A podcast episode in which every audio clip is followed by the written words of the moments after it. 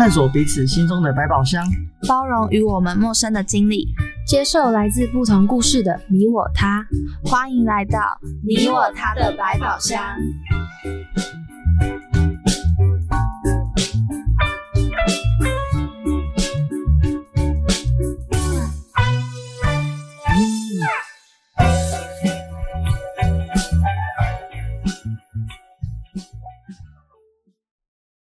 Hello，各位听众，大家好，我是主持人哈梅，我是主持人小黑，我是主持人壮壮。那我们这一集呢，要跟大家聊聊的是关于创伤压力症候群。我不知道小黑跟壮壮，你们有没有听过这个症状？有听过，而且也是蛮熟悉的。我觉得这症状好像呃蛮常见的吧，因为在很多可能社会案件或是一些比较重大事情的话，有些人可能就会产生一些比较呃，就是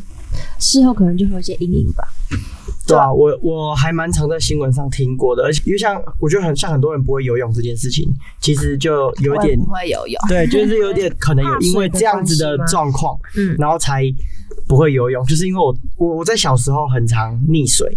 嗯，对，所以我觉得久了之后就不太敢去碰水，然后我觉得这就是有一点呃创伤压力症候群的一种影子在那里，就是有种。跨不过去的坎啦，我觉得每个人身上可能都会就是发发生类似像这样的事情。对对对。那我们这一集呢，就是要跟听众聊聊，就是关于创伤压力症候群，它到底有什么症状？那其实像大家一定也都很常听到这个症状，那它其实就是发生在社会案件。其实没有，其实它有分蛮多种，不管是一些。呃，就是我觉得他其实从可能天灾也会造成，然后或是我们之前我们之前可能会看到一些什么性侵，或是一些可能社会暴力案件，他都有可能会造成受害者一些阴影，然后那些阴影可能是他们这辈子都抹不去的。对，嗯，接着呢。用几个事件让大家稍微了解一下，说创伤压力症候群它到底是一个怎么样的症状？那我们台湾或者是说在国外有没有怎么样的事件，然后呢引发了蛮多人就是得到创伤压力症候群的这件事情？我自己其实最有印象深刻的是九二一大地震，不知道你们有没有印象？有那时候大概是在，我记得是在我出生前一年，一是一九九九是吗？对对，刚好其实是我们出生的那一年。然后我们自己是小宝宝的时候，可能印象没有那么大。或者有时候根本那个时候那时候还没出生，对，那时候还在妈妈的肚子里。对，不过其实我有听妈妈描述啊，就是那时候其实呃睡觉睡到一半，然后就很巨大的晃动，就地震嘛，然后他就很很害怕，然后他也是说那是他。呃，有史以来第一次因为地震，然后赶快跑去一个广场，就是跟很多人跑去一个广场这样子。那当然，我们家是住在宜兰，所以呃，灾害就没有这么大的影响。那可是，在像是我们知道的，在南投集集就有非常大的影响。那很多地方都建筑物倒塌，甚至是呃呃地板裂开啊等等的这样子，然后也造成了不少人的伤亡。对，我记得那一次就是算是台湾。那时候啦，近几年来蛮大的一个地震。对，我妈好像有一点，就是关于地震还有点阴影，就是我也不知道为什么，就是她超级怕地震，超级怕。是，我觉得可能是因为经历过那件事情。就是他有点被吓到，对啊，其实像你妈妈的这种例子，其实非常的非常的广，因为呃很多人就是因为这样子的天灾，然后呢导致因为可能有家家人就这样离世，然后甚至是家人受伤、自己受伤等等的。而且那时候新闻就是真的蛮可怕，就是他会去播报说，就是他们在搜救那些人，然后你看到那些画面，你会觉得。就是很无法想象，就是真的，一堆人被压在那些就是砖块啊，或者是房子下面，然后他们可能真的都是，就是真的都已经在那边知去世。就是怎么讲，就是你看到那个画面，就是真的是，就永远都忘不掉。对，因为更何况是已经经历过那件事情了，我们还是只是看到新闻，但我们没有经历当下。但我觉得经历当下的人一定更有感触。对啊，因为像是刚刚还没有说到，他看到新闻，其实不只是呃事情发生，然后罹难的人，连救难队的人，其实都会呃看到这件事情之后都会害怕，然后甚至是影响到他们后续，就是不管是在职场上或者是在家庭里面，就是只要有遇到类似地震啊，然后轻微的地震什么，都会很紧张、很害怕。然后像是我我自己听到的是，那因为那时候当时地震的时候，还是有人在开车什么的，因为开夜路嘛，嗯，那可能经过了就是灾区的地方，然后呢，就是突然就晃动这样子，所以导致很多人就是不太敢开车啊，甚至是嗯。只要开车有一点点呃不是车子自然的晃动，都会很害怕。对，那我觉得这样子的状况其实就是有符合到呃创伤压力症候群这件事情，只是其实在我们大众的身上都蛮常会发生的，只是我们都不会那么刻意的去呃知道这件事情，然后或者是告诉别人说你有这件，表现对对对对因为每一个人的害怕的东西不一样。对，像就像刚刚我说的我会溺水，那有人是因为天灾的状况，所以才得到了这个症状。那这症状或或多或少都会呃藏在我们每一个人的心中。对，那壮壮你有没有就是呃经历过怎么样的一些事情，然后让你就是有创伤压力症候群的一个例子呢？例子哦，好像有一点就是，应该说我一直以来都很害怕救护车的声音，但是我不知道为什么。然后有一次就是在，因为一开始都只是听到会很不舒服，然后后来后来就是我去年吧，反正我就骑骑车回家的时候就出车祸，然后我就那时候就。整个人车子飞出去，然后自己也不知道滚了几圈。听说我还的摩托车还擦出火花，对，然后反正那时候我就坐在地上一个人，下班十一点，然后呢，就很多的阿公啊、阿嬷出来救我，然后呢，就一直说帮我叫救护车。然后我我那时候其实没有什么感觉，然后我还跟他们说不用啦，我叫我朋友来帮我带回去就好。但是殊不知我的脚一个洞，然后一直在流血，我完全都不知道，也没有痛的感觉。反正那时候，但那些阿公阿嬷就很热情的，一直强迫我要就坐救护车。反正那一次是我好像是我印象以来第一次坐救护车，然后我就被载到那个医院，然后呢，反正那时候就是在那边做了一下清洁，然后那时候就很痛，然后那个护士又很粗鲁，反正就是有那一次的经验，然后又坐救护车，因为我本来就很害怕救护车，然后因为那一次之后又更怕救护车的声音，所以我每次听到救护车声音都会很就是会很不舒服，但是就是没有到很严重说会很害怕或是发抖那种，但是会很就是会有点排斥，或是会就是比起一般人对听到你可能会比较敏感一点点对对对。对对对所以可能会莫名的稍微紧张起来的，对对对对对。对一一种一种情绪这对，就是一种感觉，但是也没有到很严重，说会会怎么样，但就是会不喜欢，或是会有一点呃，对，害怕，是小小的害怕。那海梅你自己有这样子的小经验吗？我我自己还好诶，我自己也没有什么就是阴影。就像你刚刚说你你有逆过所以，我其实也逆过，但是就是我没有到，就是我好像都有跨得过去那个坎。对，所以我自己觉得说，就是可能我的我遇到的事情都是。就是可能频率比较没有那么多，不然就是我可能当下就处理好自己的情绪，所以我其实对于不管像是地震或什么各种啦，我自己好像也没有什么阴影。是了解。对，那你是不是有看到一个就是新闻上蛮大的一个案件，然后也有跟创伤症候群有关系的呢？对对对，这个案件呢，大家一定都知道。那虽然它有时间有点久远，但是我觉得它是一个需要被大家关注的一个社会案件。那它叫做白小燕命案。那它是发生在一九九七年的时候，那它是台湾司法史上最重大的刑案之一。然后，呃，被害人就是艺人白冰冰的女儿，然后他是有三名的加害人。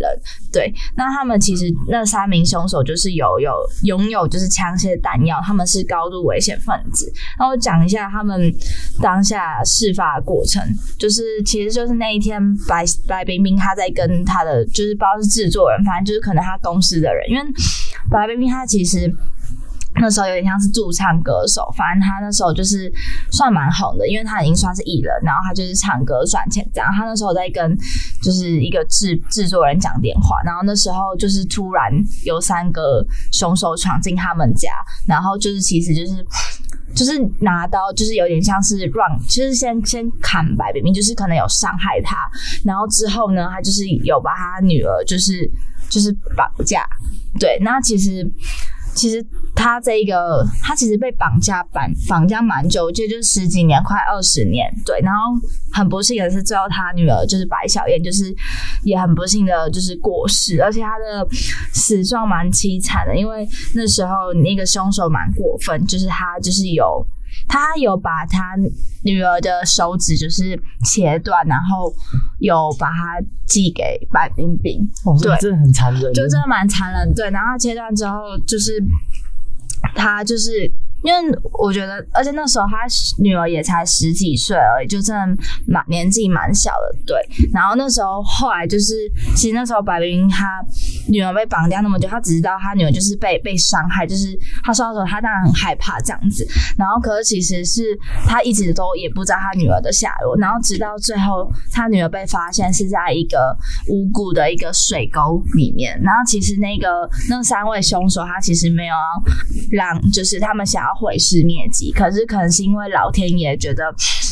就是可能是因为那个他女儿可能就是死不瞑目吧，就是他因为他们我记得那时候他们诉诉说那个案件的时候是，他把那个尸体好像就是有绑一个很重的东西，就是要让他沉在水沟里面，下沉在水沟里面，就是不让他浮起来。对，然后可是后来就是可能因为老天有眼或什么的，那个尸体就最后有就是浮起来，然后就是有被当地的警察看到，然后最后就是白冰冰才找到他的女儿，就是不然这十几年来他都不知道他女。女儿去哪里了？对，那其实这件事情就是其实影响白冰冰蛮蛮深的，因为就是因为毕竟自己这么小的小朋友，然后既然收到自己女儿的手指，然后又找不到她的人，对对对，这是一个非常对妈妈来说是一个很残忍的事情。对对对，那我觉得其实这件事情。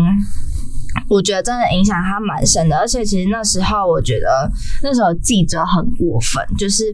他其实那时候的记者都是对于这件事情，就是还会在事发过程中，然后直接到白冰冰家问他说：“你会恨他们吗？什么之类？”就是我觉得有时候台湾的记者就是很不会。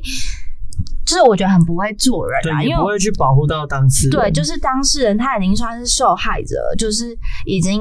就是他的心境已经很难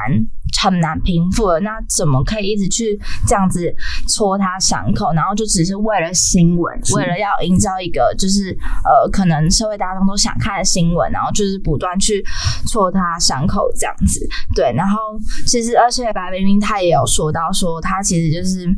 那时候他就是想到，就是都会流泪，对，然后或是他很难过，而且他其实在这之后，他一直有去做那个试管婴儿，他想要把他的女儿生回来，这样。可是他，我记得那时候我看那个纪录片的时候，他听说他试了十六次，他都没有试回来，就是没有成功的怀孕，然后把他小，就是把他女儿生回来。就我觉得其实就是蛮感伤的，就是他就是因为。就我觉得那个凶手真的很过分，然后就也很残忍，对。然后我觉得这件事情就是蛮轰动，然后影响台湾蛮多人，因为那时候其实就是。因为我记得他被绑架蛮久，就是我不知道小黑你有没有就知道这个新闻事件。有那时候真的是爆很大。那虽然我们那时候还小啦，不过其实听自己的家人啊，可能看到新闻谈到这句话，甚至其实现在还有很多的呃新闻媒体都还会再去另外做一个文章来说明这件事情。对，因为这毕竟是呃白冰冰她在呃她的演艺生涯中最重大的一件事情。对对对对，然后我觉得他现在。虽然他现在还算是以一个艺人的状态，就是身就身份啦。那那我觉得他其实做的蛮好，就是。虽然我觉得还是他的心中的坎，但是我觉得他很努力在过他的生活，因为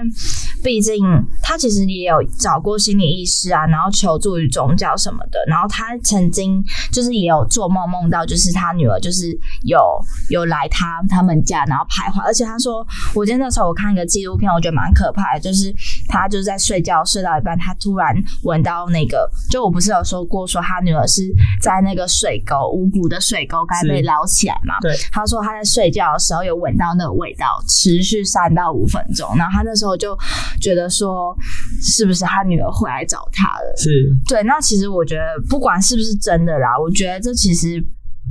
这是可能真的是他一辈子都没有办法去平复的一件事情。对，就算这件事情他可能呃，不管他他在。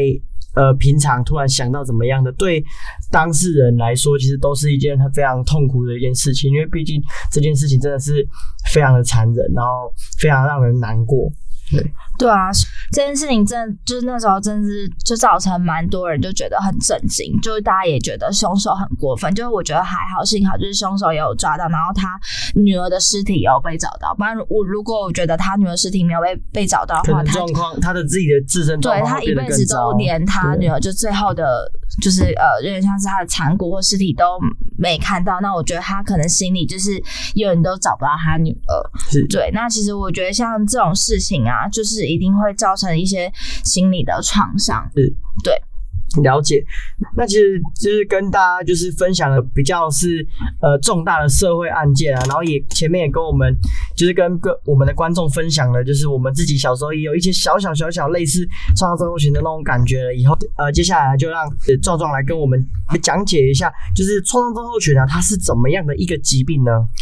它其实就是一个创伤后的压力症候群，那英文它简称又称为 PTSD。那其实一般来说，其实就是呃指一。可能一个人他经历了一个非常可亲眼目睹，或是亲身经历了一个非常令人害怕的事情，或是有生命威胁的事情之后产生的一些后遗症。那其实这些后遗症它是会影响到一个人的情绪，那可能会让这人变得很有一点负面，或是呃一些比较不好的一些情绪跟反应这样子。哦，了解，就是就是其实是说，呃，像。呃，我们轻微的，像是我们自己有溺水过啊什么的，有有在一个很高压的一个环境里面，就是影响到自己生命危急的等等的一些事件，然后就让人家害怕，所以之后就会有一些负面情绪嘛。对，就等于说有阴影啦。对，那其实那这样子的话是呃很大的事件跟很小的事件都会去引发吗？还是说有特定的哪些事件才会去引发？呃，其实刚刚前面还没有大概说到，可能像天灾或是暴力攻击、强暴、性侵那些，就是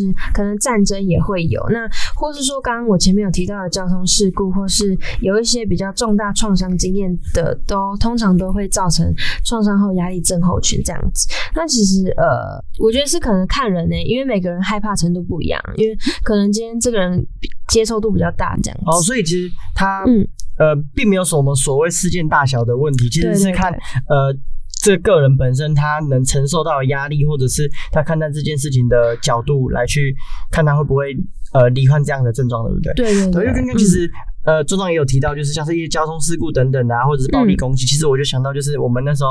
呃台北捷运的事情哦，对，对，其实也也也让很多人就是呃对于捷运是非常害怕，尤其是那一条线。那我们就不明讲了，这样子，对，直接不敢去。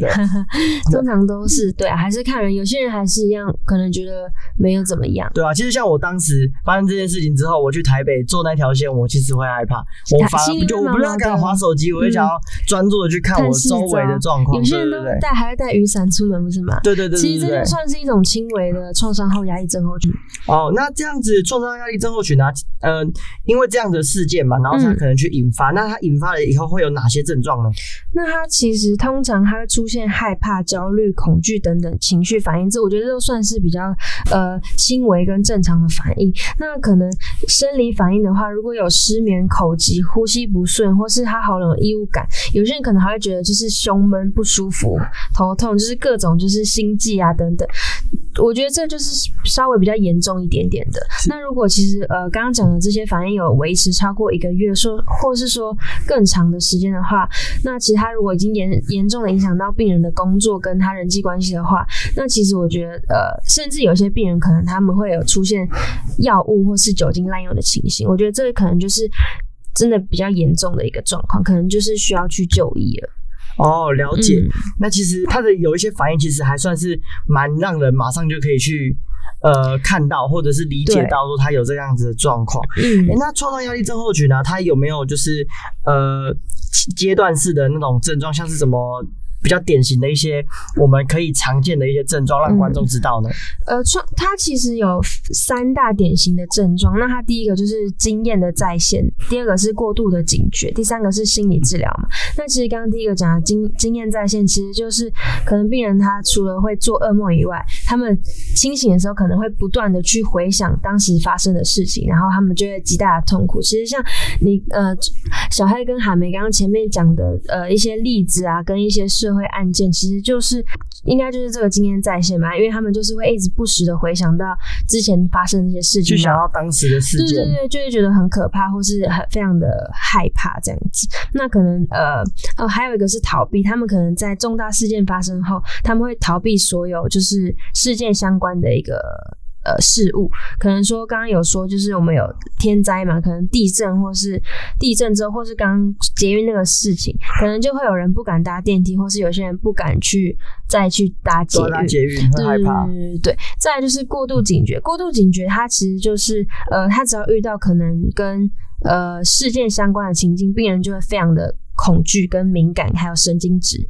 那如果还有一个就是，呃，病人可能还会合并一些麻木、恐惧、焦虑、紧张，然后他们可能因为因此对任何的活动失去了兴趣。是，因为等于他所有专注力都在他害怕的事情上面。对对对。那如果我们观众啊，甚至是呃我们自己，如果了解到说，OK，我们有这样子的一些症状的话，那有没有怎么样的治疗方式呢？因为其实刚刚上面所叙述的一些症状，其实都还算蛮明显的。那如果我们知道了以后，我们要怎么去做治疗呢？就是心理治疗。那他其实就是医，他医生可能会教病人去呃怎么去化解焦虑，然后还有倾听他们的，他们诉说他们的一个创伤的一个经历吧，然后让那些病人可能去学学习说要怎么去面对内心的阴影跟恐惧。那还有就是药物的治疗，就是他们可能会给予适当的、适量的一个抗忧郁跟抗焦虑的一个药。药物来去改善他们的一个症状，这样子。嗯，所以就是像是刚才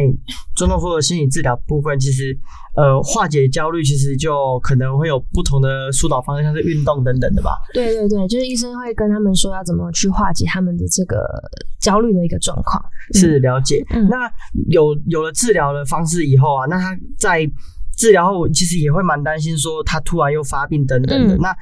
可能会需要就是家人啊，或者是朋友之间的照顾。那这样在照顾上有没有就是需要去注意什么呢？呃，其实我嗯有一个。我就是同诊之后有一个两大两个两大点会比较呃两大原则啦。其实第一个就是不要跟病人说想开一点，对，其实就是很多人可能在安慰人家，其实有一点有点干话，对，就是你不知道怎么爱别人，很多人就说你就想开一点，其实这对病人来说就是还蛮还蛮荒谬的话啦，对，因为其实病人他们没有办法控制自己啊，他们还你就算跟他说想开一点，他还是会持续做噩梦，因为你你不是他，你不知道他发生什么事情，是，你就算跟他说想开一点，他还是会。做噩梦，他还是会回想到他当时的事件，所以其实这种安慰的话，其实会有反效果，可能会让他们自己觉得说，呃，我自己很糟糕，很没用，或是说可能会更自责，为什么他自己没办法想开，或是为什么他不能，呃，就是振作起来之类的。对，然后再来第二个的话，他就是不要跟病人说会很快好起来。就是其实有点跟我们呃之前讲的忧郁症的病人有点类似，就是其实他们是时好时坏的，所以如果一直跟他说保证会好起来什么的，但是如果实际上恢复的进度可能跟预期的呃没有那么的一样的时候，那病情可能就会出现一个起伏的变化，可能就会造成病人他们的心理负担会很大吧，对吧？可能他们会自己觉得说自己无药可救，或或是会有点产生放弃治疗的一个念头。哦，了解。其实像刚刚壮壮说的第一个，想开一点，其实就有点像是，呃，一个人很难过，然后你跟他说啊，不要难过。其实那个感觉不一样，因为你没有发生在那件事情对你讲不要难过，就是可能安慰人，很多人都不知道怎么安慰，但我觉得。你如果不会安慰人，就不如都比较。或许我们可以反向的去陪他做一些别的事情。对，就像刚刚也有提到说，可以让带他去呃做运动啊，或者是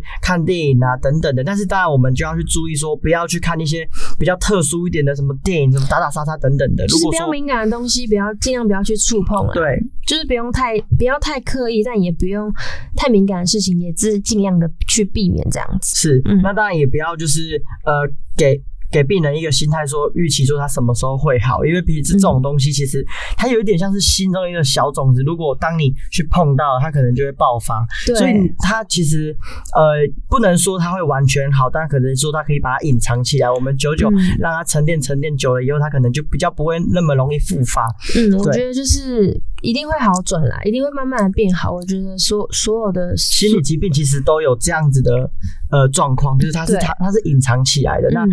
我们只要不要去触碰它，然后慢慢的去照顾它，其实它是控制得了的，对它是控制得了的这样子。没错。那刚刚啊，跟观众们分享完了，就是呃创伤症候群的一些症状，然后甚至是它后续的治疗啊，还有一些比较细节，我们要怎么去照顾这样子症状的人呢？以后其实呃我自己还。呃，蛮有心得的，因为呃，其实身边很多人就是会很害怕某些事情啊，像是我妹，她可能就是呃害怕吃一些蔬菜等等，它其实都是很小的事情，但是如果我们有转换另外一种方式去呃解决它，对去解决它的话，其实都会有不错的效果。那当然大。呃，往大方面想的话，一些不管是天灾人祸等等的，那我们也可以用就是一些比较友善的方式去把就是呃当事人，然后带离这样子痛苦的一个经验，然后让他就是走出一个比较呃精彩一点的人生。我觉得是这样子啊。对，那海梅跟壮壮有没有什么呃心得想要去跟观众分享的呢？嗯，我觉得身边的人的陪伴很重要吧。就是像刚刚壮壮也有提到一些方式，就是我们可能对我们说过的话要去斟酌一下，因为其实就是那些人发生过的事情，我们当下是很难体会的。那我觉得我们就是用我们的方式去陪伴他们，那我们就是也要去尽可能理解他们的感受，即使我们不是能感同身受，但是我觉得。要就是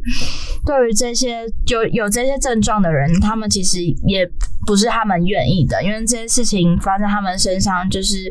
可能就像我前面一直提到，就是可能就是一辈子的阴影。那我们要用正向的方式去过生活，也要用一些比较呃乐观的方式去面对一些就是会造成。这些症状，我们之后如果就是应该说，我们应该要乐观去面对。那就是不管可能去看心医生或也好，或者什么之类的，我觉得要多用一些。就我觉得多出去外面走走，其实蛮有用的。我觉得对于很多疾病都是这样。你如果出去外面看看外面的世界的话，你的心里会有不同样的感受。我自己是觉得说。可能真的一辈子都走不出来嘛？那，我觉得有些人可能靠自己，或是他真的找到一个对的方式，那他搞不好某一天他就真的可以跨过去这个坎破。自己了。对，嗯，在，我觉得呃，总结的话，因为其实创伤这种东西本来就是很痛苦的事情嘛，所以其实我觉得就是要呃，我觉得它就是需要时间跟让时间去。面对，然后还有要搭配一些专业的人士来去呃做一个搭配这样子。那其实再来的话，我觉得呃，可能有些人会觉得说，因为现在可能有有这个朋友这个状况或家长这个症状，可能就会很急着想要去帮他治疗好。但是我觉得可能呃是要慢慢来的，就是慢慢来，然后一次可能改变一点点，那其实有一天它终究会好的。因为如果你为了很急着去改变呃去治疗它好它的话，说不定反而会把自己的生活搞得更糟糕。对，所以我觉得就是呃。就是慢慢来，然后一次改变一点点。我觉得，呃，创伤它终究一定会走过去。虽然说它可能没办法一辈子，就是你可能是忘不掉，但是我觉得它一定会有让你觉得哦没那么痛苦的时候。是，其实呃，双压力症候群跟我们的主题很像，就是百宝箱，它每个人呃会遇到的创伤其实都不太一样。那我们就是呃用我们节目的方式，就是呃去告诉不同的朋友，然后呢去让大家了解说我们要如何去照顾或者去照顾自己身边可能有不同心理症状的一些朋友，然后让他们可以跟我们一起就是一起出去玩啊，然后让自己的心情变好，这样子，我觉得对于我们的节目这一点其实还蛮重要的。这样子，那今天，我们呃创伤压力症候群的这个节目啊，就做到这边。那呃，我是小黑，我是主持人哈梅，我是壮壮，你我他的百宝箱，我们下次见，拜拜拜。